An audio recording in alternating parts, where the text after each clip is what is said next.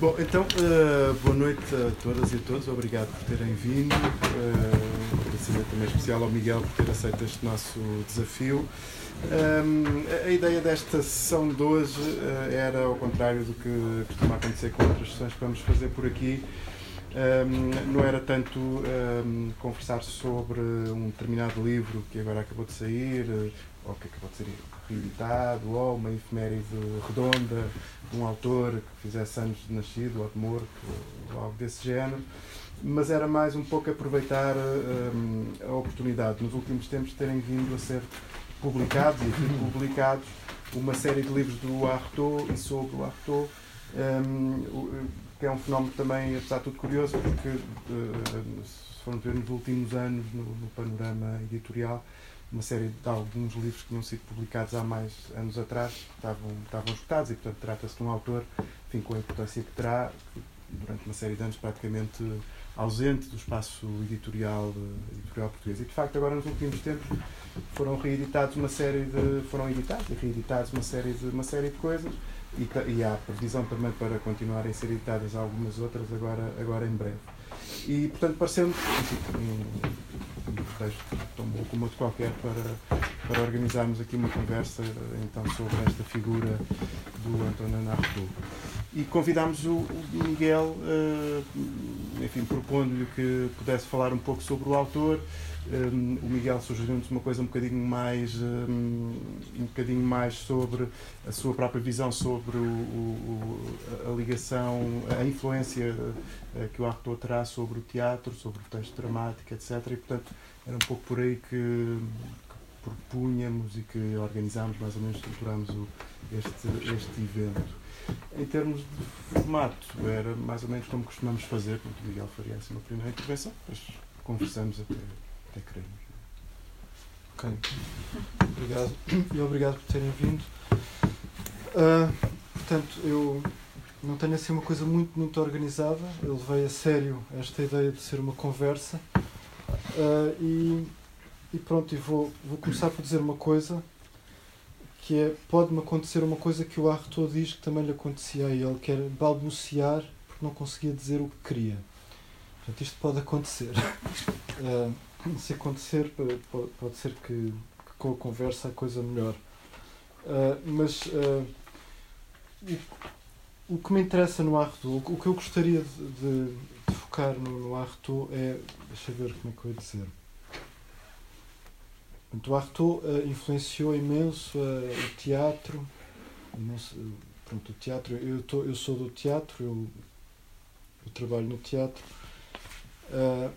E costuma-se costuma -se falar no Artaud muito por causa da, da recusa do texto não é? e há toda, um, há toda uma história do teatro do século XX que tem a ver com, com a recusa do texto e a recusa das palavras no, no teatro a recusa de, de, disso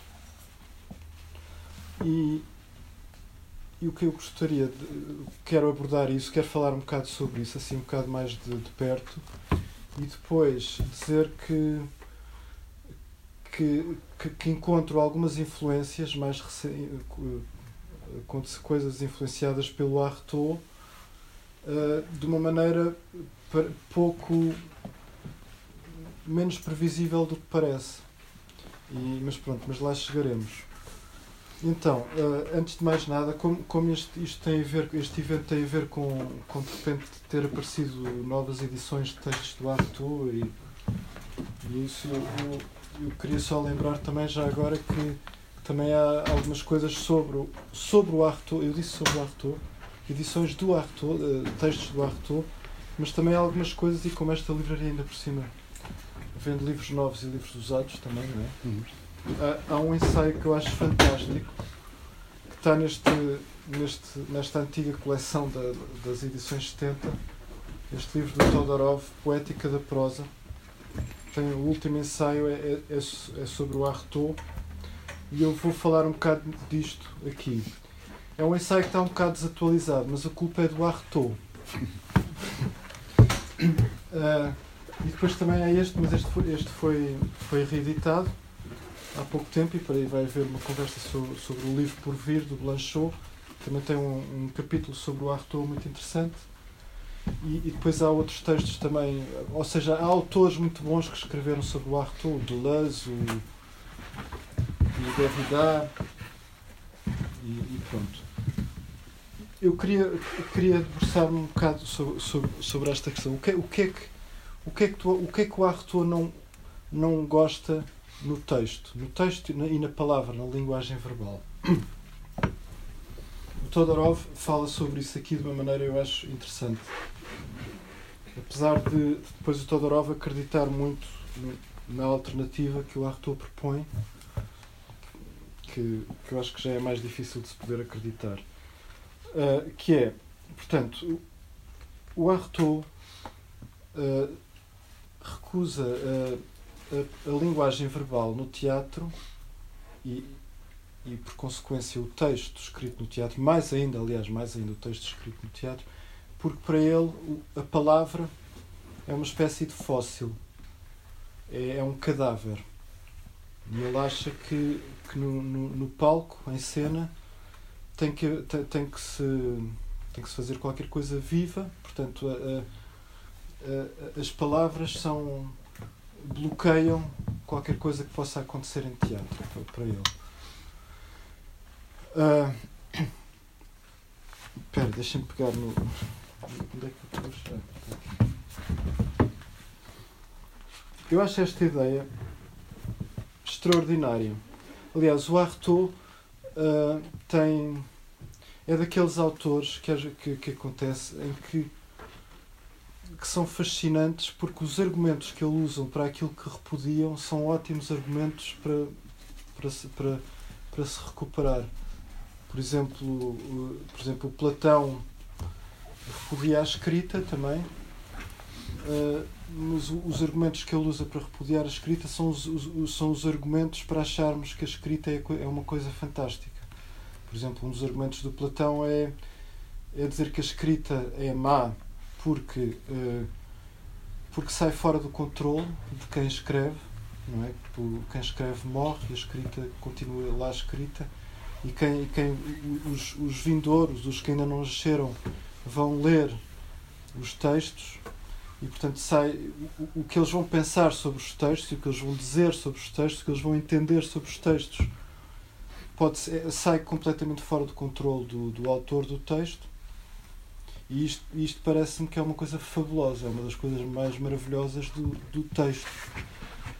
E, e, e o Arthur, neste aspecto, também não é com esta razão do, do sair fora do controle, mas é, é com esta ideia de que o texto e a palavra verbal uh, são, são cristalizações de, de pensamento.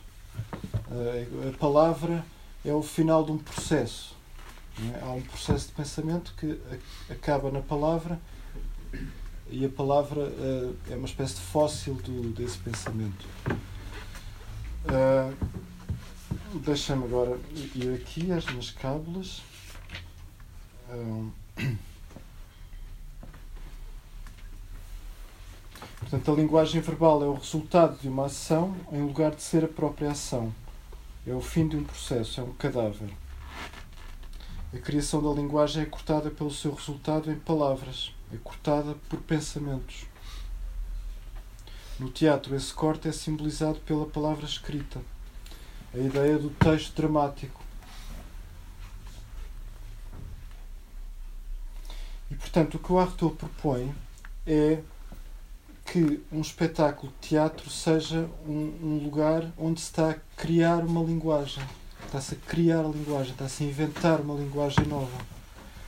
Portanto, neste aspecto faz toda a lógica que usar uh, fósseis ou usar uh, pensamentos cristalizados sejam cortes para, para este processo. Portanto, o Artaud uh, tem, fala do gesto, o corpo, uh, todos os outros materiais que, podem existir no, no, teatro, a música, a pintura. Uh, não estou a lembrar, há mais, mas não estou a lembrar, o cenário, os objetos. E tudo isso, não para criar novas linguagens, não é no plural, mas uma nova linguagem. Ou seja, tudo isso deve, deve, deve deve contribuir para criar uma linguagem, uma linguagem. E, e portanto, isto é importante porque não é a ideia de, de, de, haver uma pluralidade de linguagens, nem uma pluralidade de significados. Para o Artaud, uh, para o Artaud uh, é como se for.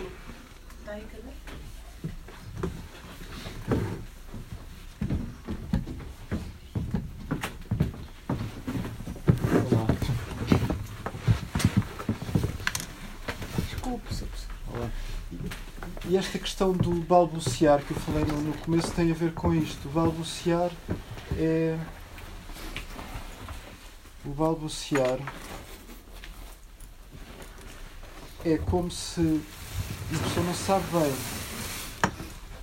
como é que há de dizer uma coisa em palavras e é como se se conseguisse dizer em palavras de repente perdesse perdesse isso que queria dizer. Isso, o, o ensaio do, do Blanchot fala muito nisso.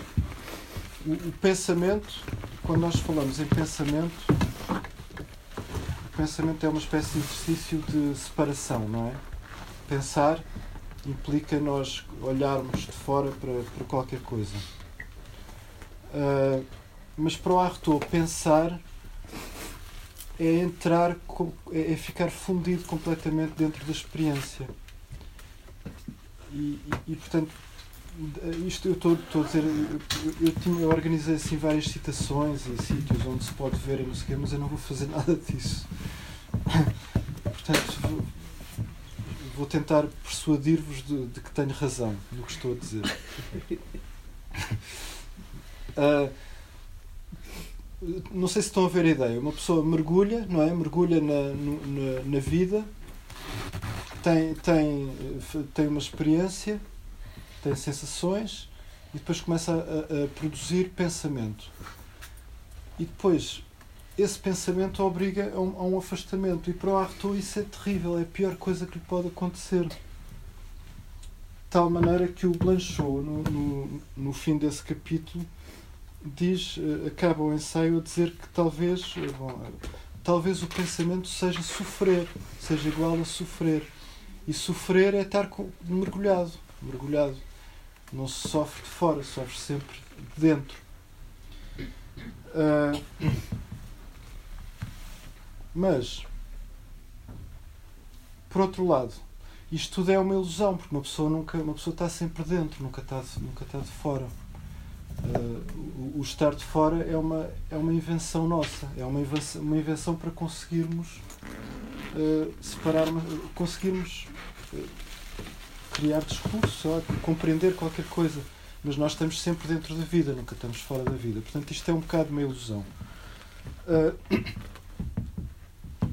outra coisa que, que eu queria dizer, ainda a tentar eu primeiro queria tentar apanhar esta ideia que eu tenho sobre o Artaud e depois, e depois falar de outras, de outras pessoas que, que têm que, que, vieram depois e uns que vieram antes que eu acho que têm a ver com isto. Uh, portanto, a criação de linguagem é cortada pelo, pelo seu resultado em palavras. É como se há uma expressão que ele diz que é ainda, ainda e, há um, e há aí um site do, do André Dias que se chama assim, que ainda não começamos a pensar. Isto é uma frase do Artaud. Uh, é, é, como se. Pronto, é, é aquilo que eu disse, não vou repetir.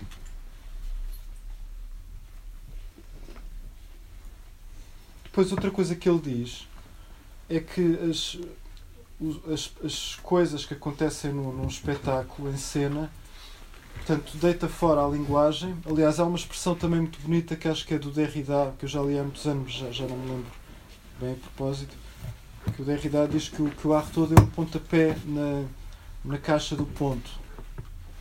Que eu, eu acho esta ideia engraçada, porque decapitou o ponto.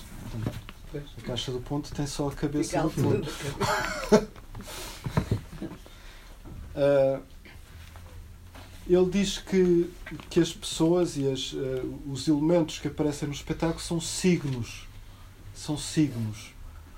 Portanto, já não são, não são palavras, são, são signos. É como se fossem letras, neste caso. Não é? Portanto, o espetáculo cria uma nova linguagem, uma, nova, uma espécie de nova gramática para criar um novo significado que, que é um significado mais uh, direto, mais, mais ligado à vida, não é? Deixa eu ver se eu tenho aqui.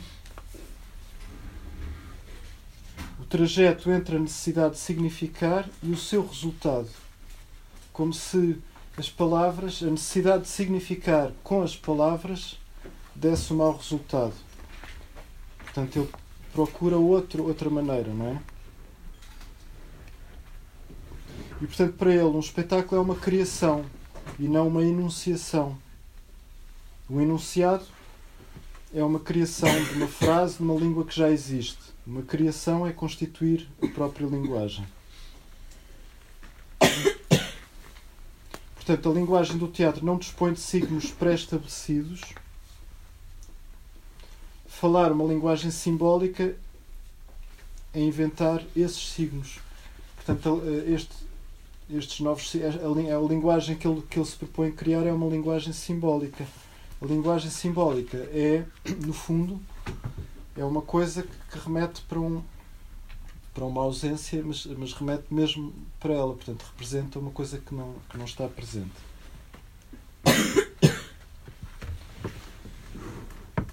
E portanto, este, esta ideia de teatro pressupõe também uma ideia de, de comunhão, de comunhão com o público. Portanto, o público está a viver esta coisa toda, está a participar, está a participar nesta nova criação de linguagem o que, o que às vezes leva a pensar que o Artaud, por exemplo, seria um defensor da improvisação. Mas não, não é, não é nada. Ele tem, tem passagens no, em textos dele em que ele diz que isto que, que ele está a dizer, esta criação, é mesmo, aliás, uma criação de uma linguagem nunca pode ser uma improvisação.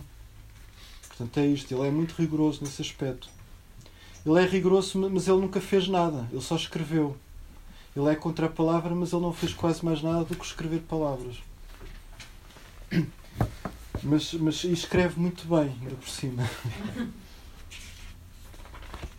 Outra coisa. Uh...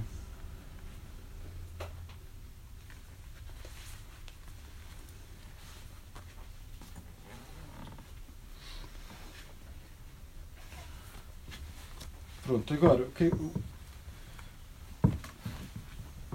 como é que eu hei de agora fazer aqui uma ponte? Espera lá. Portanto, ele acredita que pode criar uma nova linguagem. Aliás, pode criar uma nova linguagem cena. O próprio espetáculo é o, o interessante disto, porque eu não acredito nisto. Eu acho que isto são balelas. Mas o interessante disto é uma ideia que, que ainda não existia, que, que hoje em dia é, já, já é normal, mas naquela altura não era. A ideia de que um espetáculo é uma coisa que está a acontecer e que se está, que está a formar nesse momento e não, e não uma representação de qualquer coisa que já existe e, não, e também não uma, uma coisa que é transmitida. E isto é, que eu, isto é uma das coisas que eu acho interessantes no Arthur. Depois vou dizer, há duas coisas que eu acho interessantes no Arthur. É esta e outra, que, ainda, que vou dizer mais daqui a um bocado. E esta eh, no texto do Derrida, no Derrida não, num texto do Jacques Rancière, o Rancière diz que, que a primeira pessoa a dizer mais ou menos isto foi o Rousseau na, na sua carta, eh, na, carta, na sua carta a, a d'Alembert. A carta d'Alembert do Rousseau, no século XVIII, é uma resposta a uma, a uma coisa que se andava a, falar, que era a construção de um teatro um teatro físico em, em Genebra. O D'Alembert uh, defendia isso e o Rousseau escreve esta carta contra isso. Contra, ele acha que não se devia construir um, um teatro na cidade. Porque ele dá vários argumentos e um deles é muito interessante porque diz que o teatro não é. Como é, como é que ele diz? não é próprio. Eh, portanto, havia pessoas. Há, há toda uma tradição antiteatral, não é? O teatro tem, tem esta má reputação logo desde o início. Uh, que, por exemplo, no teatro é os maus. Uh, maus quê? Como é que se diz? Uh, os. Caráteres. Caráteres. não, não, pois os, os maus hábitos, os, o, o vício e isso tudo era tudo. O teatro promovia o, o, o vício e essa coisa toda. mas depois havia uns que argumentavam que não, que, que, que as peças de teatro podiam promover o as coisas boas, o quê? A virtude. A virtude. E, o, e o Rousseau diz que não, que, que, que no teatro, uh, mesmo que o teatro tente transmitir valores virtuosos, uh, isso nunca passa para o público. Porque o público só pode apreender valores virtuosos ou maus, portanto, bons ou maus, na vida real. No teatro, por exemplo, se, se promover o, valores virtuosos no teatro, diz o Rousseau, o público vai ao teatro e esgota-se, esgota esses valores na energia de, de, ver o espetáculo. Portanto, até pode ter um, um, resultado inverso. E depois o público sai do teatro e, e, acha que já não precisa de. de, de, de ser virtuoso. Pois. E isto, portanto, no fundo, o que o Rousseau está a dizer é que, que o teatro não, não, não tem este poder de transmitir uma ideia que, que o público possa usar depois na, na sua vida. E isto é muito interessante. Uh, e o Artaud é, está completamente nesta linha. Portanto, o, o, teatro não serve para representar nada e não serve para transmitir nada. Serve para criar qualquer coisa de novo no momento em que está a acontecer. E isso eu acho que é, é podemos ver isso no século XX ao Artaud. Portanto, deste modo o Artaud, e ele também escreve sobre, sobre isso, ele é completamente contra a ideia da arte pela arte, porque a experiência artística não pode ser uma coisa gratuita, é uma, é uma experiência vivida e, e intensa, mas também é completamente contra o teatro uh, com, com com intenções sociais ou políticas. Porque porque isso uh, seria. Espera lá, como é que eu Onde é que eu vi. Como é que eu pus isso?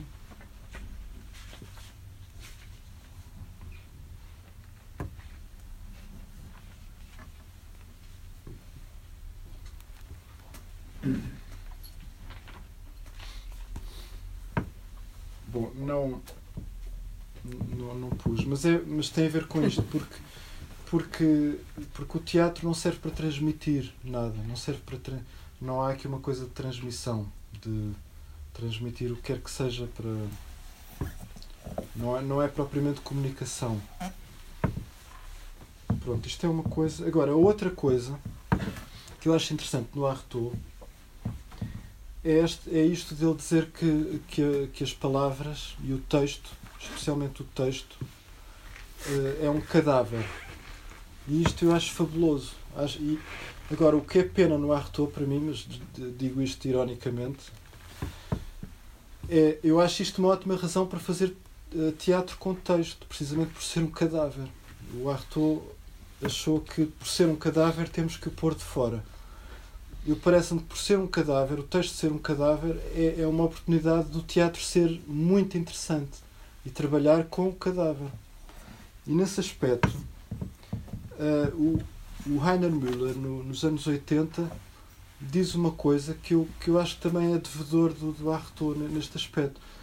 Ou seja, eu não acho tão interessante as heranças do Artaud que vão na linha de dizer que o teatro é o corpo e não sei o quê, isso tudo. E isso está tudo estabelecido já. Já não há nada a dizer sobre isso porque está, já existe acho muito mais interessante encontrar uh, em certos autores que, que, que, se calhar nunca diríamos que tinham nada a ver com a Artaud, que poder, até podiam estar no, no lado adversário. E neste caso, por exemplo, o Heiner Müller te, disse numa entrevista uma coisa assim: disse, o tempo do texto no teatro ainda está para vir. E ele diz isto nos anos 80, na altura em que, em que o texto estava completamente a ser posto em causa em todo o lado do teatro. E portanto, quando ele diz isto, ele, ele está a pressupor que nunca houve texto ainda no teatro. portanto, ele dizer isto, é, de certo modo, é uma provocação qualquer. O que, o, que é o que é que quererá dizer isto? O texto do teatro, o tempo do texto no teatro ainda está para vir. É engraçado. E depois ele fala, ele depois diz outras coisas e diz que, que o que se tem feito até agora é tratar o texto como, como, como. O que se tem feito até agora é administrar o texto, gerir o texto em palco, gerir o texto no palco, administrar um texto no palco. Ainda não se fez, ainda não se fez o texto, ainda não se fez mesmo o texto. E então para o, para o Einer Müller, ele depois dá, dá, dá um exemplo da, daquela, da, daquela performance do Boys, o Coyote, uma performance que o uh, Joseph Boyce fez nos Estados Unidos, em que se pôs dentro de uma galeria de arte com um coiote durante três dias, ou o que é que foi. E, e ele então diz que o texto, no o texto dramático é, é como se fosse o coiote. É, é algo que está ali, é um corpo um corpo que nós não sabemos como é que vai reagir. E, e pronto, eu acho isto extremamente interessante. No fundo é uma maneira do Artaud dizer, do Artaud, do, do Einer Müller dizer que o texto e o teatro são coisas diferentes, não é? O Artaud também diz isto, é? O Artaud diz o texto não tem nada a ver com teatro, no fundo é o que ele está a dizer. E o Einer Müller diz o texto não tem nada a ver com o teatro, mas é no confronto dos dois que, que nós conseguimos ver qualquer coisa de interessante. Portanto, o texto é um coiote selvagem e, o, e os, os atores ou os ensinadores, não sei o que, são o, boys né, fechado no, no, com o coiote. Mas depois há outra ideia que eu também acho muito interessante, que é a ideia e neste caso, para o Einer Müller, o texto não é um cadáver, não é? É um animal selvagem, está vivo. Mas eu, para mim, eu acho que o texto é mesmo um cadáver. O texto é, é uma coisa que está morta. O, o texto é sempre isso, porque o texto é uma coisa que é escrita, portanto está morta, está, está inscrita, pertence. Eh, no exato momento em que se acaba de escrever um texto, esse, o texto já não está aqui, já pertence a um momento passado. E então, uh, há uma, uma, uma autora alemã eh, que morreu há pouco tempo, a Theresia Birkenauer, que fala nesta questão e pega no Einer Müller quando diz o tempo do texto ainda está para vir, nesta questão temporal, o teatro como uh, como uh, um encontro, um. Espera, eu escrevi isto, alguns.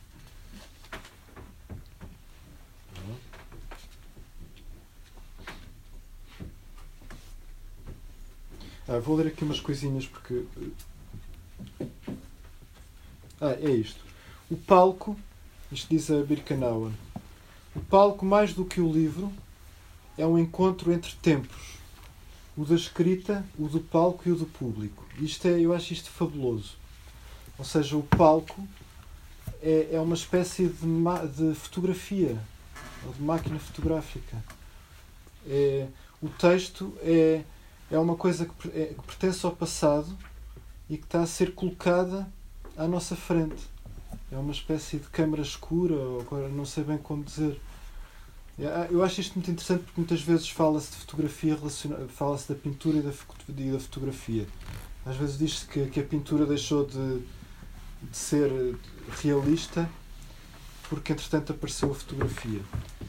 E eu acho que se calhar eu nunca li nada sobre, sobre relacionar fotografia com teatro. Mas acho que, que se calhar era capaz de, de haver coisas interessantes. Porque o texto funciona como, como a fotografia. É uma coisa que já não está cá. E o, e o palco é, é, é a revelação disso. É a revelação do, do que já não está cá. Uh, Depois, depois diz, diz a Birkenauer, Müller acusa o teatro de não reconhecer o texto enquanto realidade, antes o utilizar para dizer coisas sobre a realidade. Portanto, aqui está, isto também tem a ver com o Artaud, não é? Portanto, o teatro não, não serve para dizer, para, para dizer coisas sobre nada, serve para mostrar coisas. Ou para, eh, pronto, para mostrar, sim. O teatro confronta os textos com, com o seu tempo próprio do teatro, com o seu próprio presente, com o seu tempo, com o seu presente. O teatro confronta os textos com o seu presente, presente do teatro. Deste modo, os textos já, já submetidos a uma perspectiva que não é sua. Para Müller, o reconhecimento de uma coisa não é outra. O, o, o reconhecimento de que uma coisa não é outra coisa, o texto não é teatro, acontece no confronto, isso já disse. Uh, os textos ainda não foram utilizados como corpos. O texto é o coiote, o texto do Shakespeare é o coiote. Pronto, é isto.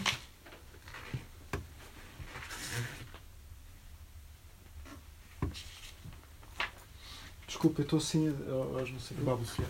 Mas a balbuciar. e depois há outra ideia. Pronto, isto é sobre o Miller, ou seja, eu, eu parece-me que isto, ou seja, por exemplo, eh, eu acho que a ideia de, do, do teatro, imaginemos o teatro uh, antes do Artaud, o teatro no século XIX, por exemplo, como é o teatro como classicamente é feito, é, é os atores decoram um texto e tentam dizer o texto como se não fosse um texto, não é? Não, é o que os atores fazem isso antes, antes de Brecht e antes de Artaud. Os atores tentam dizer em cena um texto como se não fosse um texto, como se, como se o que eles estivessem a dizer fosse espontâneo, fosse deles, como se eles fossem as personagens. Não é isto o teatro? Eu diria que encarar o texto assim, ou seja, o, o teatro, a cena, nesse caso, então é uma substituição do, de um texto. É, é, é fingir que o texto não existe, nem nunca existiu. Eu diria que o passo seguinte disto, deste pensamento, de pensar assim, o passo seguinte disto é deitar fora o texto, é dizer, ah, então, se eu já estou a falar espontaneamente, para que decorar um texto? Porque então para isso, e então temos o Arthur, o Arthur é isso. Uh, e portanto eu diria que este, este movimento do Einer Müller é outra vez outro passo a seguir. É, é o texto, ok, o texto é um cadáver, bom, neste caso não é um cadáver, é um corpo. É o, o que o Arthur defende o corpo, o que, o que existe em cena é corpo. E então o Einer Müller diz, ok, então mas realmente se calhar o texto também é um corpo. Há outra outra coisa que eu acho que agora isto aqui é um bocado mais arriscado, mas que pode ser que eu, que eu acho que posso ver também como uma, uma herança do, da Arthur, que é, que é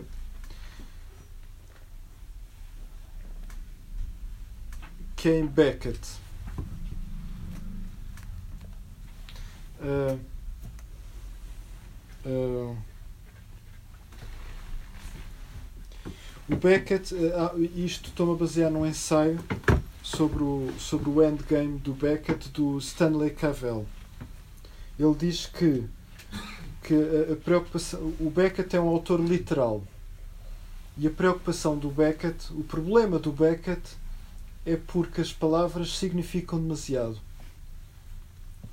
E portanto, quando falamos no absurdo do Beckett, o teatro do absurdo, essa coisa toda, não é porque o teatro, ou o teatro ou a obra do Beckett queira representar, como que eu acho que é o que se pensa normalmente, queira representar o, mundo como absurdo, não é isto que o Beckett faz. O que o Beckett faz é. O Beckett procura o absurdo. Procura o absurdo porque existe demasiado significado. Porque tudo significa. E então, ele cria um teatro.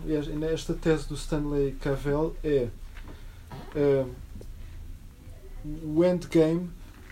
Ele usa o endgame como exemplo. Como exemplo, não. É, é, se calhar é a única peça do Beckett que faz isto. Não sei. É. Ele aqui leva à letra uma coisa dita pelo Diderot, também do século XVIII. O Diderot diz a certa altura assim: diz, como se estivesse a falar para os para os dramaturgos e para os atores, façam teatro como se não existisse público. façam teatro sem reparar que existe público. E esta era a ideia do Diderot, a quarta parede. Uh, os, os, atores estão a, fazer, estão a fazer a cena como se o público não estivesse lá. E o Beckett, segundo Cavell, o teatro do Beckett é, é entender isto de uma maneira mais literal ainda. É entender como se é um teatro como se não existisse público, no sentido em como se não existisse, como se não existisse leitores, como se não existisse uh, produtores de significado. E então as personagens do Beckett estão ao mesmo nível que o público, não sabem mais que o público.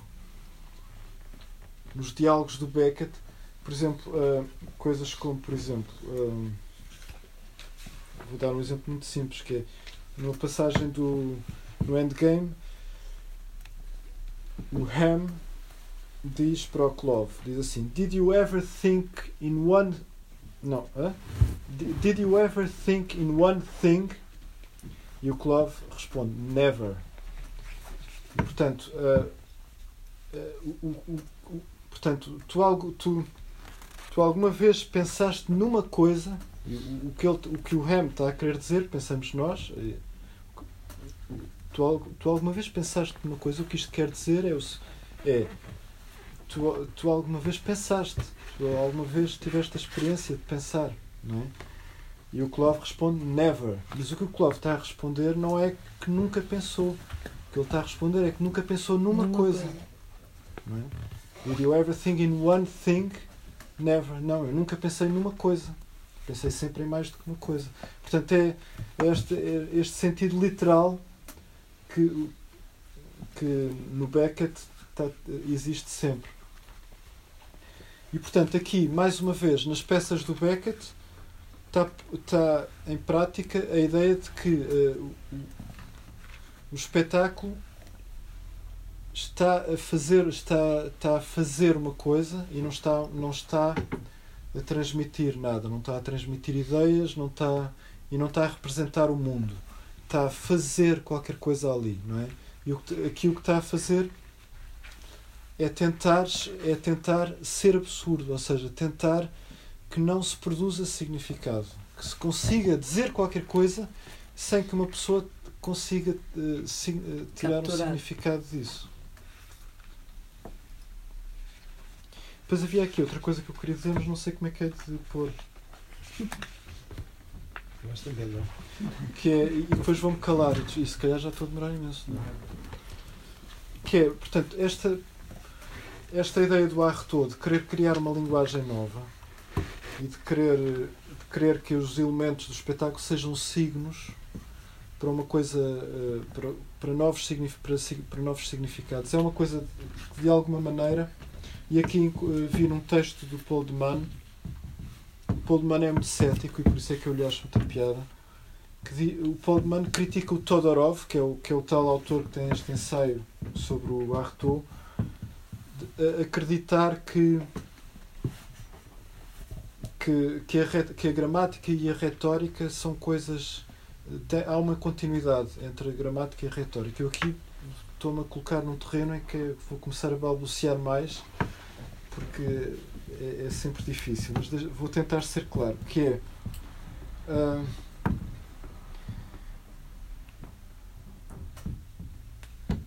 o, o Deman diz que entre a gramática e a lógica não há problema nenhum. Ou seja, entre o, as palavras e os significados das palavras é, é não há problema, é, é, é, o que é. O problema na, na comunicação, isto na, na, comunicação e de, no fundo.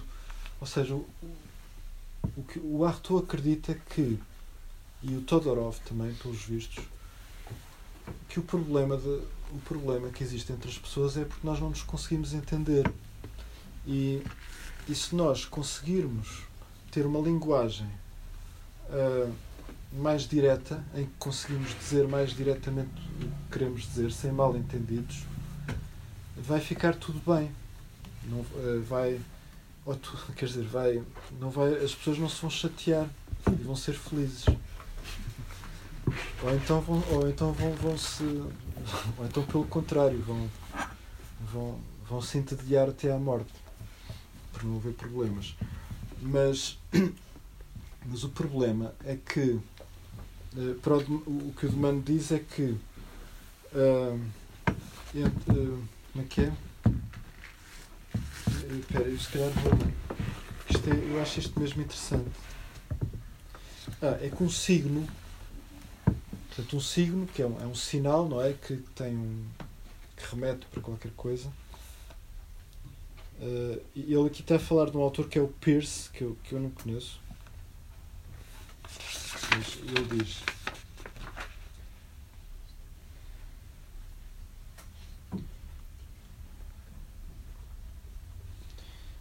Uh, o signo.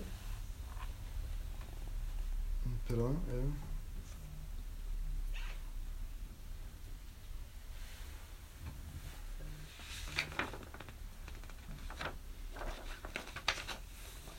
eu acho que pus isto em português aqui.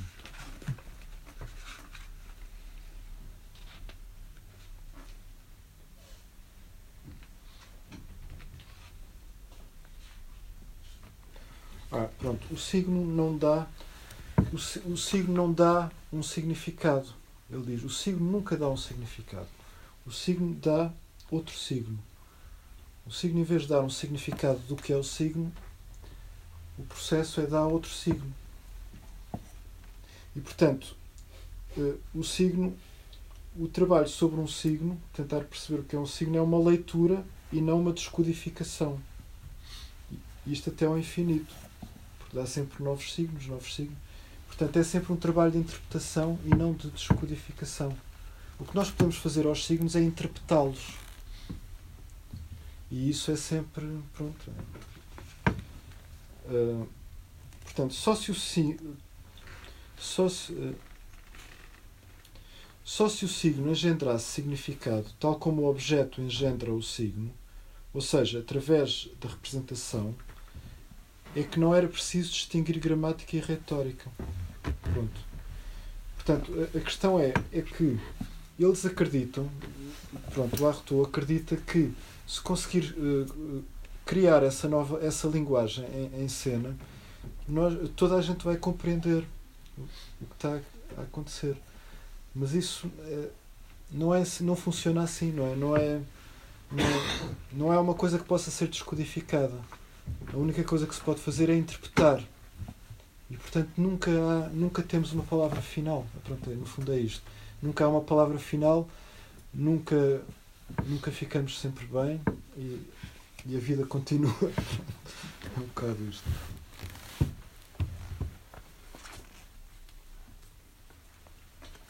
Uh, e pronto, vou-me calar e obrigado pela paciência. E se querem fazer perguntas, façam, por favor. Perguntas ou, ou, ou comentários ou, ou o que for. Pois.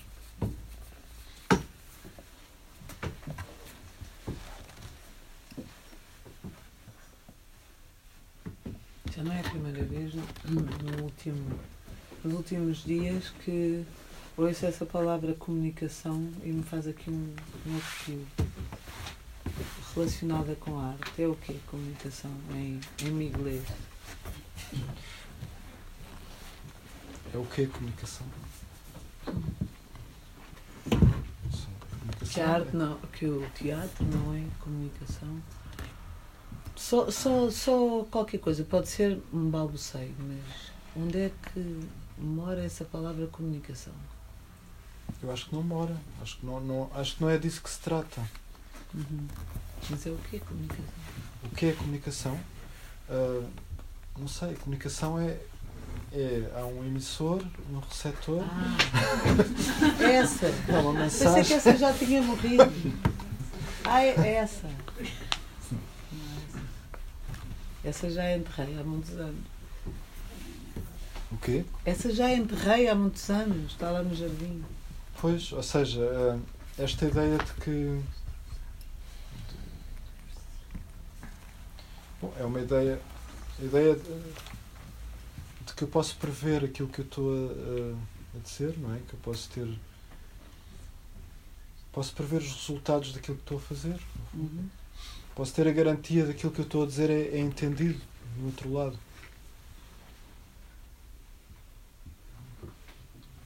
É claro que há, depois há outra coisa que é interessante, que é uh, a verdade é que é que apesar de tudo nós entendemos-nos. Isto é que também é interessante. E entendemos-nos com a linguagem, com as palavras. Pois, mas desconfio que um dos problemas pode ser um dos problemas no sentido de uma das, das eh, dos lençóis que tapam um bocado a nossa capacidade de existir é, é estar nesse caminho para entender o que o outro está a dizer. No outro dia, não sei se estiveste naquela conversa com a Filomena Mulder. Tiveste? Tive. Vi a Filomena Mulder. Pois, é, é o descalabro. Quando, quando ficamos nessa de de encriptar o estar com ao entendermos-nos de maneira que a linguagem ficaria então uh, uh, desidratada, ficaria circunscrita à, à, àquela coisa dos, tafe, dos estafetas, não é? de levar uma coisa de um lado para o outro. Sim. Que chatice. Tão grande. Mas eu também nunca gostei da corrida dos estafetas. Às vezes dá jeito. Pronto. Não houvesse estafeta. Diz que ela fica estafados, não é? É, fica. Fica outros também. Isto, Possamos recorrer a eles. Mas a comunicação pode ser uma coisa em comum, por exemplo. Mas é assim, tu abriste uma série de, de coisas que não sei. Algumas delas só dá vontade de dar no pescoço e Não, eu só gostava de te ouvir um bocadinho mais, ou ouvir quem, quem quisesse falajar um bocado sobre essa coisa do. Uh, onde é que tu vais buscar o, o corpo? Onde é que tu vês a ponte entre o, o corpo coiote e o corpo cadáver? Não, eu não vejo. Isso são duas. Eu não vejo, são duas visões diversas. Visões diferentes. Um é são duas selvagem do outro é Sim. Sim. Mas pareceu-me que elas, em algum lugar, ressoam no mesmo lugar. Eu sei que são diferentes, mas em algum lugar ressoam. Sim. Uh, bom, para mim. Uh, eu trabalho mais com a ideia do cadáver. não, a ideia de Aliás, é a experiência da leitura, não é? Um livro é. Um livro está. São palavras, são. Isto, isto é, ati, é ativado quando lemos. Somos pois. nós que, que ativamos. Coisa que é não acontece aos cadáveres, não é? Sim. O quê? Coisa que não acontece muito aos cadáveres. Então não acontece. Ah, quando tu, olha, quando tu lês o cadáver, ele começa a mexer. Sim, quando te lembras do cadáver, ele está ele tá vivo. Assim. Ok, está bem. E o cadáver pode ser, não é preciso estar morto, pode estar noutro sítio. Claro, Por exemplo, claro. quando falamos ao telefone, estamos a falar com. com Eu estou a ver a provocação, só queria ver quando é que ela vai dar as Não, estamos a falar com, com ausências, pronto, com algo que está ausente. Eu gostava de voltar aqui a esta. Não sei se foi parte de uh, procura do absurdo porque existe demasiado significado. Depois há aqui uma coisa qualquer que eu perdi no, na sequência que, que se paródia de Rô, faço um teatro sem reparar que existe público, alguma vez pensaste uma coisa, não, não isto interessa-me desenvolver um bocadinho. Mas perdi-me aqui, este, este é Beckett, não é? Uhum. Podes voltar. Mas, uh... É porque disseste assim, vou fazer uma coisa arriscada, mas eu não percebi o risco. E fiquei assim só Muito fininho. Não, arrisca, arriscado era mais no sentido de. Não, já não me lembro. Mas, uh... não, mas podes só repetir então, desculpa. É... Aqui entra a procura do absurdo. Uh... A procura do absurdo porque existe demasiado significado. Não é? Estavas a citar o Beckett. Beckett, sim. Depois chegaste. Sim, e aqui alguma vez pensaste uma coisa? Não, nunca. E, e isto Alguma vez pensaste uma coisa? Do Ancaio. A frase, a frase. Ah, sim, sim, sim. Ah, sim, sim. Essa citação, sim. Ok. pudesses falar um bocadinho mais deste texto e para eu agarrar aqui um contextozinho ou para perceber qual, o que é que tu estavas a arriscar ao, ao trazer este exemplo.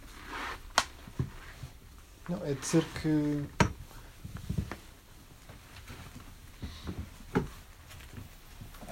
que uh, o, que tá, o que parece que está sempre em cima da mesa no Beckett é o sentido literal das coisas. Ele está a jogar com a literalidade do, do que é dito.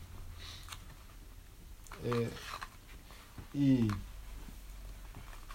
e, e, isso é de uma maneira que, que, não é, que muitas vezes não é imediato porque não é isso que nós estamos a ver. Ou seja, o que ele nos está a mostrar é uma coisa que está à nossa frente, mas que nós não vemos porque estamos muito habituados a, a, a produzir significados e sentidos. E ele, no fundo, o que está a fazer é, é simplesmente a, a dar o sentido literal, não mais do que isso. Como se fosse uma. Portanto, é não foge da ideia de significado, ou seja, continua a entender as palavras apenas como produtoras de significado e não qualquer coisa portadora de uma forma cujo significado pode ser eh, aberto em função da interpretação dessa forma. Que é o que me parece, eventualmente, a descrição que tu fizeste inicialmente da ideia da recusa do texto do Artaud, não é? Ou seja, uma espécie de, não sei se percebi bem, mas uma espécie de substituição da dimensão das palavras enquanto significado pelas palavras enquanto signos e, portanto, como as palavras enquanto forma não é? do, do, do texto que tem uma determinada forma cujo Sim. significado é, está, em, está, está sempre aberto. Mas é que eu aí acho, não sei, se calhar aqui alguém também, não sei se, se eu, eu, não, eu, não sou, eu não conheço tudo, longe de conhecer tudo sobre o Artaud. Eu, eu dá-me a ideia que o Artaud não, não está à procura de significados abertos. Eu acho que ele está à procura de uma, de uma linguagem mesmo que seja entendida por todos. É uma espécie de comunhão, é uma coisa quase mágica. Não é aquela ideia de, de, que, o, de que o espectador é que, é que constrói o seu significado, não sei o quê. Não, acho que não é, não é nada disso. Acho eu. É como se fosse uma passagem inconsciente do significado. Não, é como se os vários elementos uh, vão construindo. Uh, Passassem automaticamente, sem, sem, sem necessidade de linguagem. Não, através da retórica, porque através de, elemento, de figuras de retórica. Mas, mas agora vou arriscar uma coisa que não conheço assim tão bem, mas eu estava tão interessado nas coisas feitas por, por, por culturas que não têm escrita que pergunto-me se, se, se, esse fascínio não é o que, o que faz desejar isso, que não, que não haja um texto prévio, mas que o texto seja construído nessa. Essa, não é ritualização, mas se pensarmos no teatro eh, as manifestações teatrais eh, eh, mais descritas pela antropologia, por, por eh, culturas sem escrita, talvez seja por aí que ele, ele desejava voltar ou ter na, na, na, sua, na sua cultura também essa possibilidade de um teatro que emerja de, de, dos grupos e não de, do texto. Sim. Eu gostava Acho que sim. Faz, noto que, que, sempre se vem ao acto, ou muitas vezes uh, vem só teatro, e como Miguel disse, o acto tem muito mais e também tem muito menos teatro. Que, mas há uma tradição uh, algo forte, vem já dos anos 40 e 50, de algum modo de associar o acto à improvisação e ao corpo, e mais ao livro teatro, e ao e tal, uhum. e uh, o Brecht mais a um teatro da palavra que não tendo a palavra naturalista do, sei lá, de um Stanislavski, ou talvez assim, do teatro naturalista, que, vem, que não é tão antes do Artaud, não sei, o, o, teatro nunca foi falarmos como se o texto não existisse, seja na comédia da arte, seja isso que introduziu o canto, então ah, sim, sim. Há, e aí é muito época o naturalismo, já no século XIX, é uhum. e que atravessa o teatro, sobretudo o teatro através do Stanislavski, o teatro psicológico. Mas é curioso fazer notar que o Artaud, uh, no Teatro do Seu Duplo, ele uh, fala de projetos, porque o Teatro do Seu Duplo, os livros do Artaud nunca são livros, não é assim, bocados Sim. Quer dizer, são livros, mas é cartas, e são todos assim. E ele, que é um texto que escreveu vários, várias coisas, escreveu cartas, como sempre, não é? eh, no Teatro Seu Duplo ele apresenta projetos, porque também tem uma parte em que ele apresenta projetos em que não tem dinheiro e quer apoio, e também está no livro. E os projetos que ele apresenta eh, têm sempre texto. Todos eles. É o Popó Pois é, pois. é o Serva, já não lembro muito bem, mas são Pois sempre textos. E depois a única encenação que ele eventualmente levou, que foi Le Sancy, é baseado numa, num catap que ele faz entre o Shelley e do outro. Sei. Sim, pois, é do outro, agora não Shelley e do, outro autor. É. é? É, o Shelley, já não me lembro agora, mas sim. Mas é texto. É, E ele diz no teatro o seu duplo, é, o te, ele contrapõe-se completamente ao teatro psicológico, esse teatro naturalista. O texto no teatro que ele propõe, naquele momento, porque depois, enfim, mas pronto, naquele momento, claro que vai mudando, é um teatro em que o texto é apenas mais um elemento, mais um signo. Há o signo do- dos figurinos, há o signo da música, há o signo da luz, a luz é importantíssima, ele venera a luz como, como que comunica, e a comunicação, eventualmente, como é experiencial, voltando à comunicação, ela não é bem a transmissão nem de um conhecimento prévio, nem futuro, nem nada. É mais como um contacto, é uma experiência, a expressão que ele usa é, eh, e que tem a ver com texto, por causa daí não tem bem a ver com o teatro do grito. Não sei bem, mas dentro da nossa tradição é espetar a metafísica pelos poros da pele ou qualquer coisa assim. sim. Mas que tem a ver não bem com texto, mas com signo e não bem com espontaneidade. Aliás, ele fala muito do rigor dos signos todos, o rigor da luz, o rigor, o rigor da palavra, inclusive a respiração. Ele tem um Sim. esquema que acho que nenhum autor, ator conseguiu, que é o Teatro Serafim, em que ele faz umas contagens de respiração e pronto, acho que é isso, é mais teórico. Mas isto por causa da nota do Arthur, do texto, é muito estimulante, porque há muito isso. O Arthur, não, pá, quando se vai ver, não é? Quer dizer, ele tem uma relação com o texto enorme, para além da sua obra, não sei quantos volumes é que são, mas há E os desenhos também. E os desenhos, exatamente. de Não, ele, tem- ele tem é uma obra enorme. A fala já é desenho. Não, mas a verdade é que ele. E a palavra, porque ele mete palavras é nos texto, desenhos. é o desenho já é a fala. E, e é uma fala que apresenta o humor. Não é propriamente uma fala de alguém que está a falar. É uma fala que é um humor que está a ser desenhado. Como é que, como é que ele trabalha com isto? Pois, mesmo do que tu estiveste a dizer, Miguel, parece que o texto é mais um cadáver como texto, como livro, não é? E não como ato de fala, em teatro, em palco, eh, como, como ato de criação, como ato, como eh, manifestação de culturas. Eh, e acho que esta distinção é mesmo importante. Pode ser importante, não é? Perceber se é para aí que, que ele está a remeter. Não, ele, critica mesmo a linguagem verbal. A linguagem verbal. Não é só escrita. Mas em palco, com teatro, Eu acho com, que sim. Eu, eu, com de criação, eu acho que é- o, Arthur é- é- entra em contradição. Ele nunca fez, ele nunca chegou. Aliás, ele chegou, fez poucas coisas. Teve a peça radiofónica, que também é texto. É? É Ah, tudo o que ele fez foi texto. Tudo o que ele fez foi texto. Mas foi texto a, a dizer mal do texto. O quê? Ele toca xilofone, também tá, tem música. E tem arrotos também. Sim.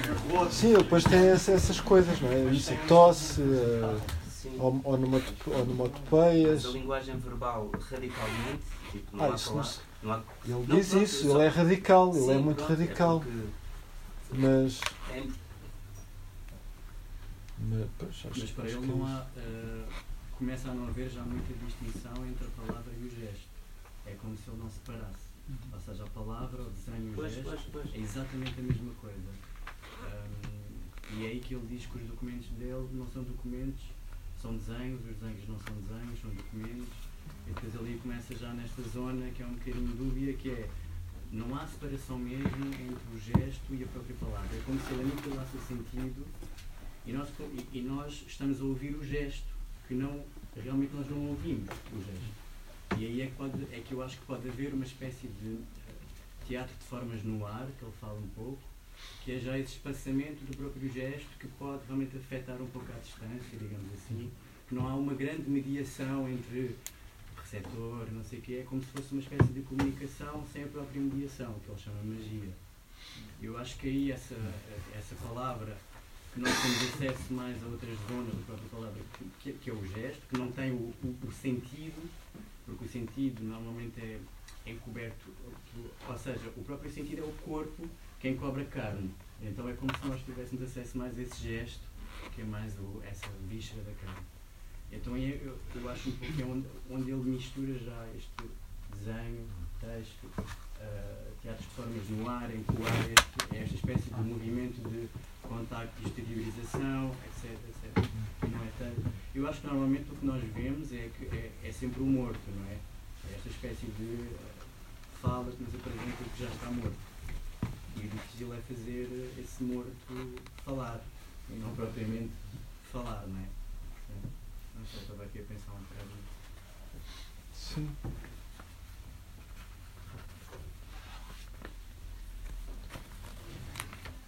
Eu estava a pensar nisso também porque, por exemplo, no Stanislavski também, também há várias, uh, há várias uh, a palavra é apresentada de formas diferentes e há, há maneiras em que a palavra não em que é, é, considerada como arqueologia, como uma coisa morta, em que não está a acontecer.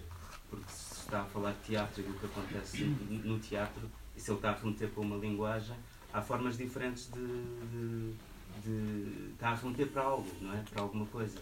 E uma coisa é dizer que, olha, isso, isso essa representação, isso não, não, não está a acontecer nada, ou não existe nada, ou está a acontecer, ou é, é criado alguma coisa.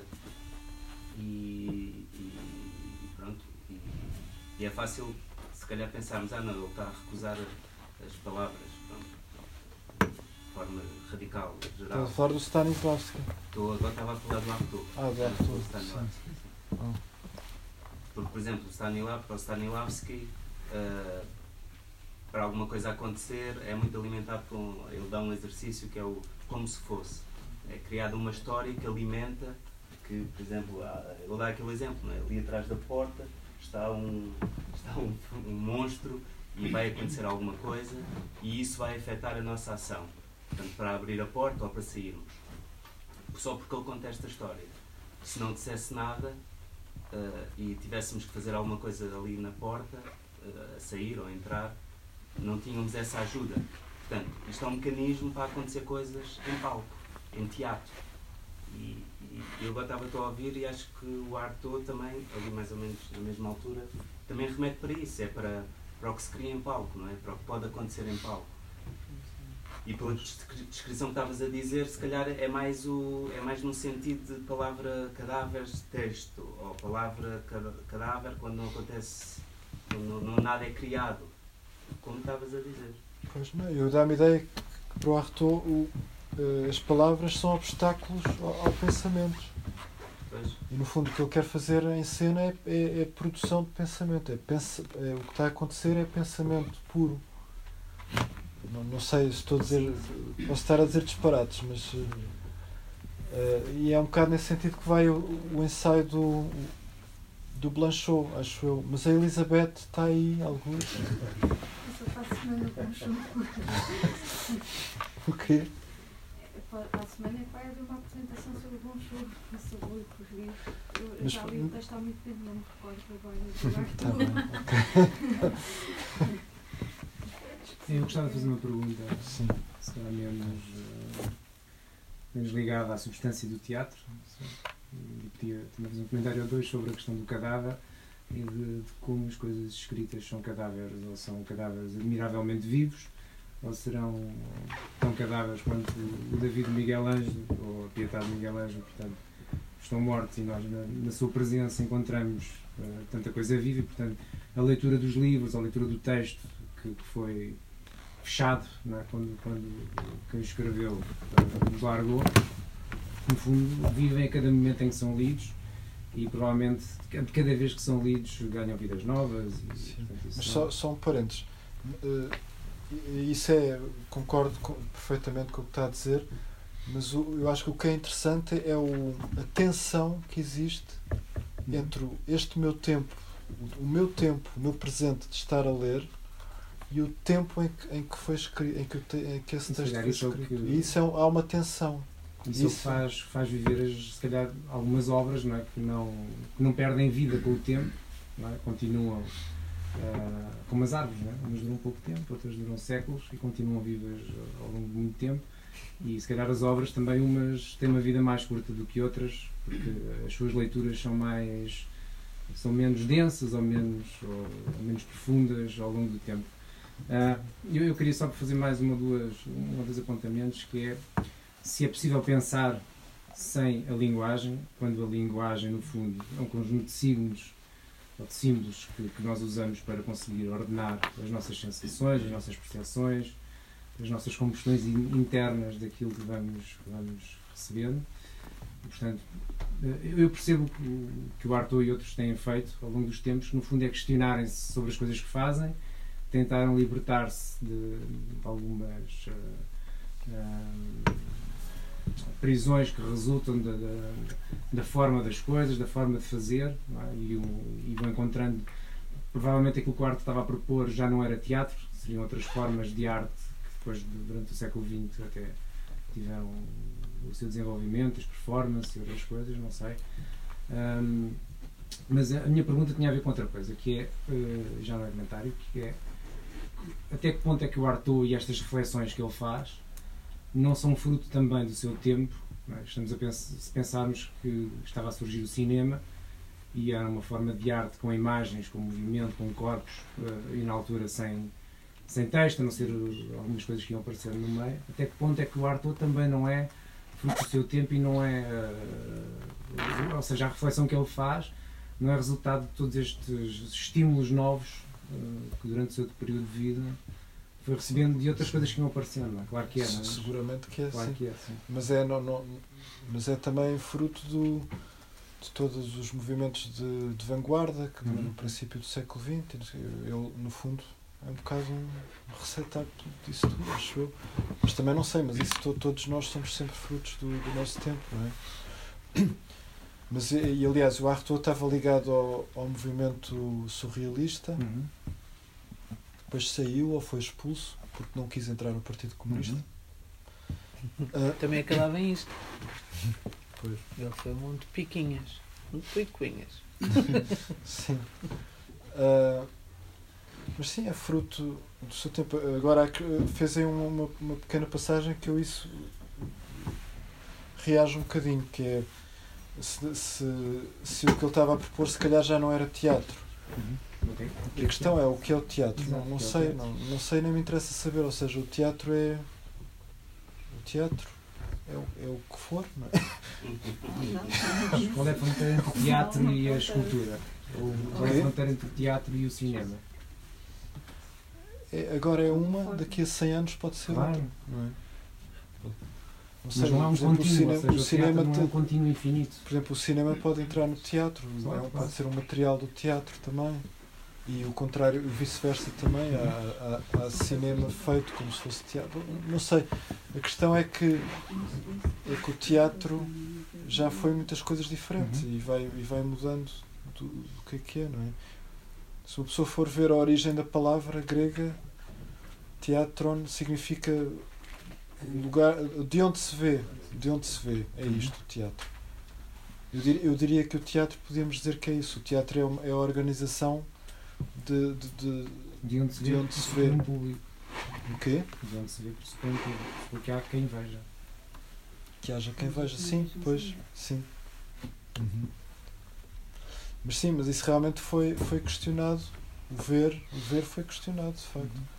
Aliás, há aquele, aquele ensaio que agora já é muito conhecido, do Jacques Rancière, do espectador emancipado, que diz, perfeito, que diz precisamente que o Artaud e o Brecht, parecendo que são, são, são têm, têm ideias completamente diferentes, mas estão os dois a responder a, uma, a Claro. um, a um problema para eles que era ver é mau. Ver é, é- ser espectador é mau. Hum. Estavam os dois, de maneiras diferentes, a tentar anular o lugar de espectador. É engraçado, não é? Como- Eh, para o Artaud eh, é, é- não- não- é aquela coisa um bocado ritual, não é? A ideia de ritual, de, de- de estar eh, em comunhão e tal. E para o Brecht é precisamente tirar o, o, o, o espectador não ser não ser um- não ser uma pessoa que contempla, não é? Mas uma pessoa que, que analisa e que, e que investiga.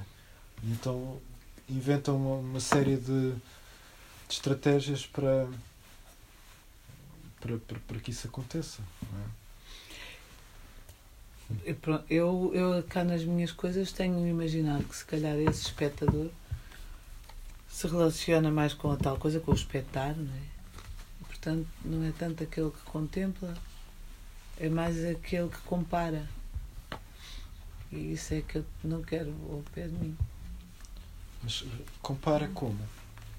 Que não está a ver o que está a ver, no sentido de o ver. Voltando ao teatro, Hum. ver. Ver no sentido de estar com, não é? Ver, tocar, ouvir, não, é? não tem que ver com a situação elétrica de ver, não é? Mas se calhar há um caminho também a fazer-se em relação a essa coisa dos, do expectar, do esperar que alguma coisa aconteça. E portanto estás a comparar o acontecer que está a acontecer contigo com ah, uma trama que tu estás a desenhar lado a lado e vais vendo, bom, isto, isto não, isto. Não, não tinha pensado nisso. Mas achas Eu também isso só pensei agora. Achas isso mau? Agora acho. Eu acho que o espectador Terrível. deve fazer aquilo que bem, que bem entender. Bem, e as pessoas, enquanto espectadoras, nunca podem dissociar-se delas próprias, não é? Na análise, na observação. Porque se todos nós temos uma história, aquela história que está a ser contada pode ser uma história para mim e uma história aqui para, para a pessoa que está exatamente ao meu lado. Com certeza. Aquilo que eu acho eh, extraordinário é, tem que ver com determinadas fronteiras eh, que vêm de uma tradição clássica que pressupunha eh, o limite. Eh, e o limite vem estabelecido desde a antiguidade. o teatro nunca foi visto como literatura. Aliás, a literatura não poderia ser teatro, porque o teatro é representado e o ser representado é o oral, é, portanto, a, a palavra. A palavra no sentido de voz. Eh, e o Artaud traz uma, uma questão à colação que é extremamente importante, que é, para além da questão filosófica do que é pensar e do que é traduzir esse pensamento, que é feito através da palavra, traz também eh, uma questão essencial que é a questão de representação eh, não ser eh, concebida dentro de um padrão normal de representação literária, mas sim a representação enquanto ageon, ação. Eh, ou seja, aquilo que está a acontecer naquele momento eh, e que aparece ali como uma qualquer coisa pontual e única. E isto levanta uma um- algumas questões que são interessantes, como, por exemplo, eh, se nós olharmos para toda a tradição, eh, digamos assim, dramática, o que, o que temos é a representação de mitos ao longo do tempo, basta ver, por exemplo, Racine vai buscar a Antiguidade Clássica e faz uma variante daquilo que foi, como se fosse essa tentativa. E o Artaud vem trazer esse limite. É, o signo não é um signo.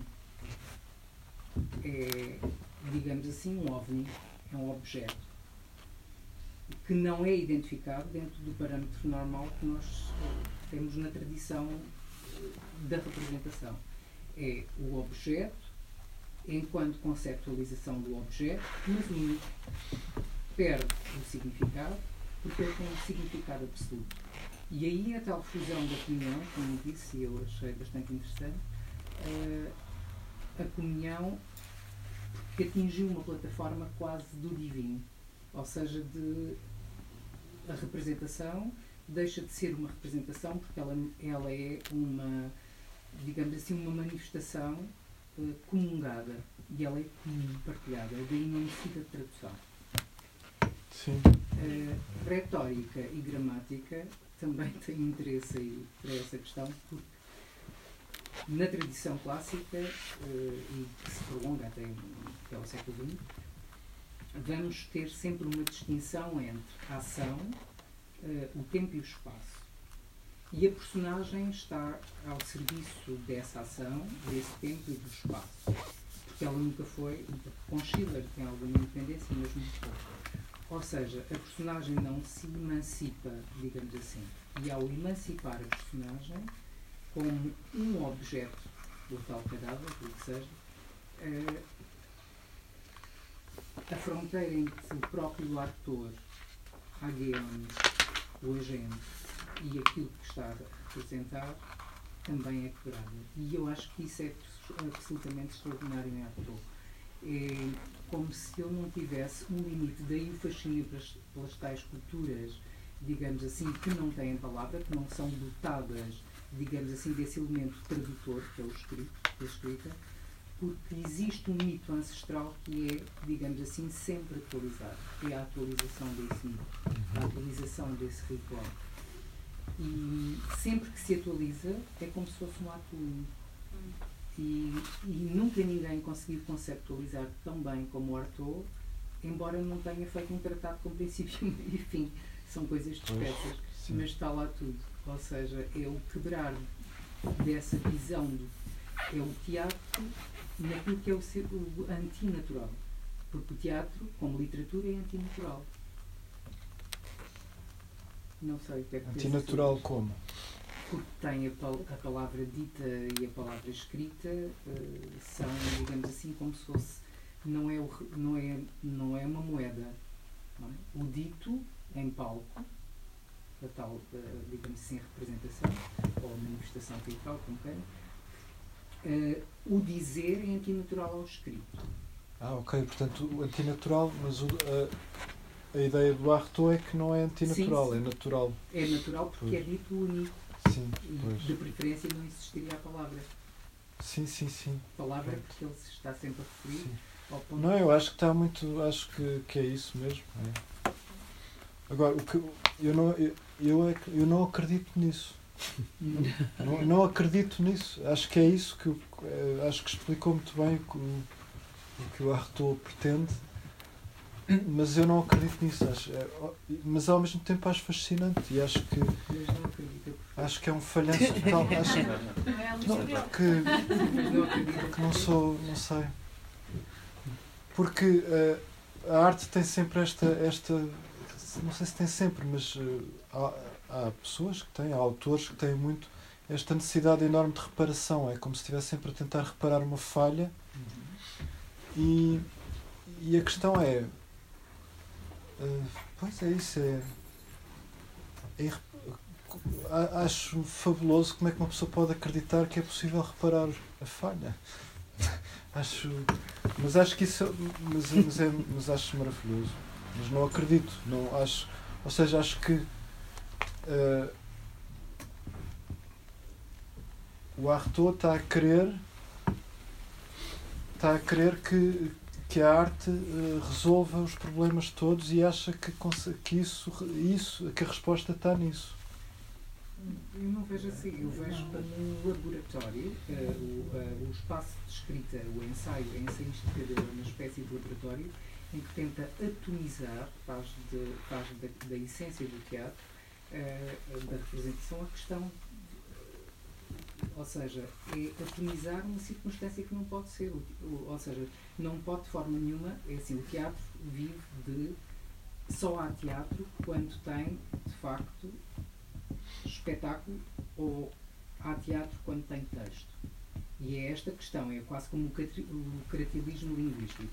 É, eu tenho palavra, tenho signo, tenho as duas coisas numa só, e a grande questão é, em palco representa-se e há um texto oral.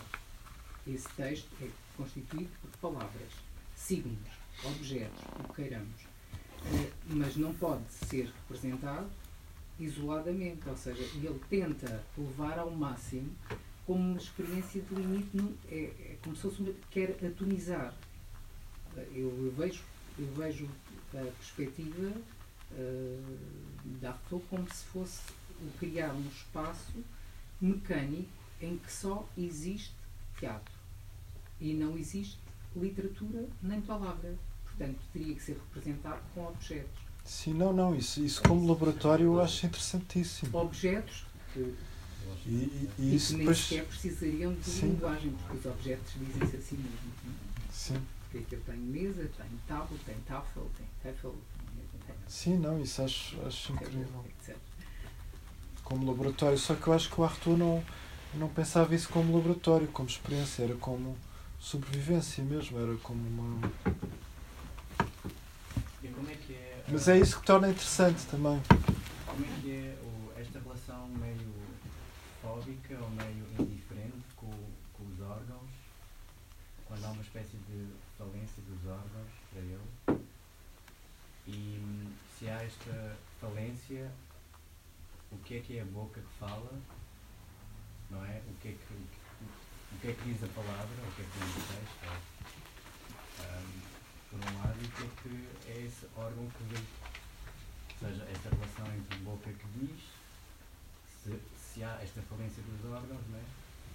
e órgão de olho que vê, ou então de ouvido que ouve, como é que isto se dá para ele?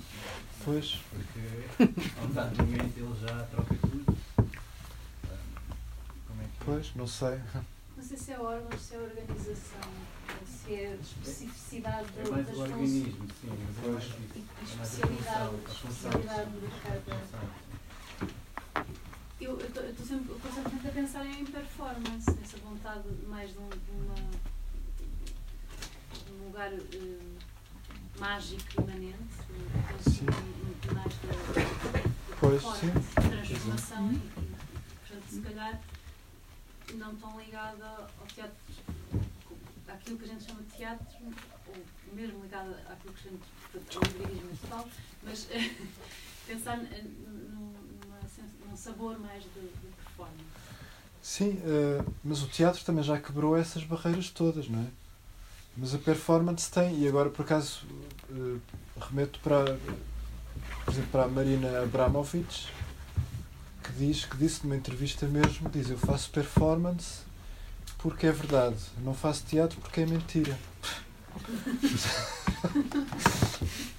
Eh, e, e, por exemplo, a, a última peça dela, a última peça, a última performance dela, não sei se é a última, não sei se entretanto fez mais, mas aquela que se chama The Artist is, is Present, não sei se, estão todos a par, que é ela senta-se numa cadeira, eh, foi no MoMA, em que estava a haver uma ret- retrospectiva da, da obra dela, e, e depois eh, uma pessoa sentava-se em frente e podia ficar o tempo que quisesse sentado a olhar para ela, e portanto era só isto, e ela, ela olhava para, para a pessoa, e outra pessoa olhava, e a, só que a retórica dela para, sobre isto, o que ela diz sobre isto é, é, é precisamente esse, esse lado que eu não acredito e que acho que era mais interessante, não sei.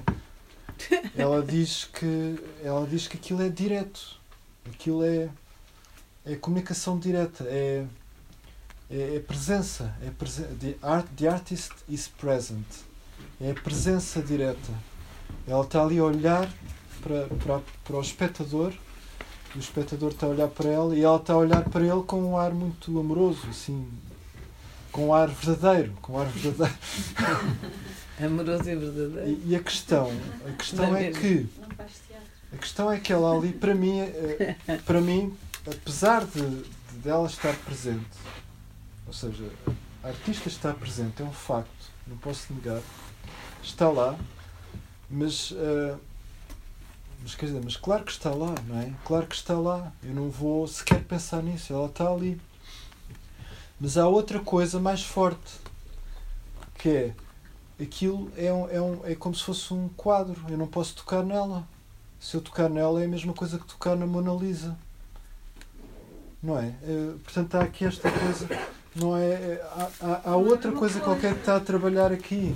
Não É a é? mesma coisa, é a mesma coisa que tocar na senhora que não conheces está ao teu lado. Não é? Não, porque os seguranças vêm todos.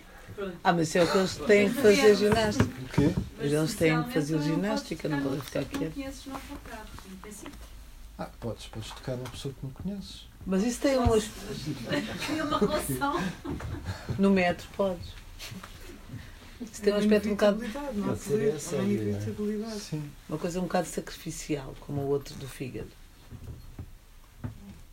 Do fígado? Aquele que era comido o fígado todos os dias, aquele rapaz. Ah. Ah, o Prometeu. Esse. Mas pouco. Pois. Temos pouco. Mas não é um bocado sacrificial. é- acho que há aí uma coisa Quando tu disseste direto, foi a primeira coisa que me ocorreu. Embora, claro está, que eu acho muito interessante a presença do corpo. Pronto. Ao, ao contrário do que tu estás a dizer, mas Não, eu também acho essa coisa do direto, direto em relação a quê? Porque os outros vão passando, as outras pessoas vão passando, lá está, até estão lá seguranças para virem a correr. Portanto, há uma série de contribuições. Pois, mas por isso é que não é direto. É, Pois está. É mais um sacrifício. Digo eu agora, não sei nada. nada. pois, o sacrifício, não sei. Não sei. Se- Venga, venga, venga.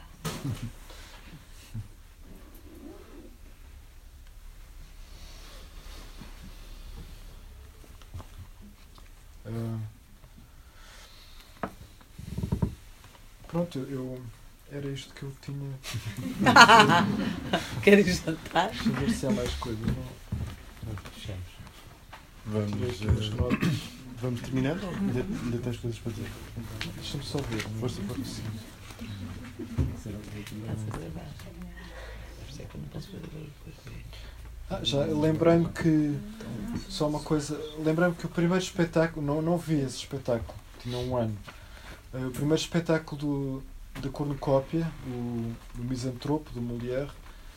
eh, vi, vi há uns anos um, um filme que, de um ensaio que, que andava a correr, não sei onde é que para isso, mas em que eles tinham, tinham substituído o texto por, por, por, por saltinhos, por, por, por uma data de, de, de- movimentos corporais, que, mas que só usaram isso em ensaios. E pronto, isto, eh, lembrei-me disso de repente porque é interessante. É como se eh, fosse criar uma gramática. Portanto, cada, cada gesto era, é- tinha ver, era uma palavra. Portanto, fazia uma, uma, uma, uma, uma tradução da- das palavras em, em movimentos corporais. É interessante, não é? Tipo código Morse. Mas ninguém. Sim. Sim.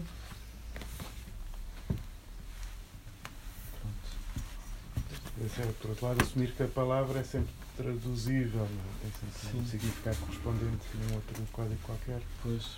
que é bastante discutível porque negligencia a, a dimensão da palavra enquanto forma. Pois é.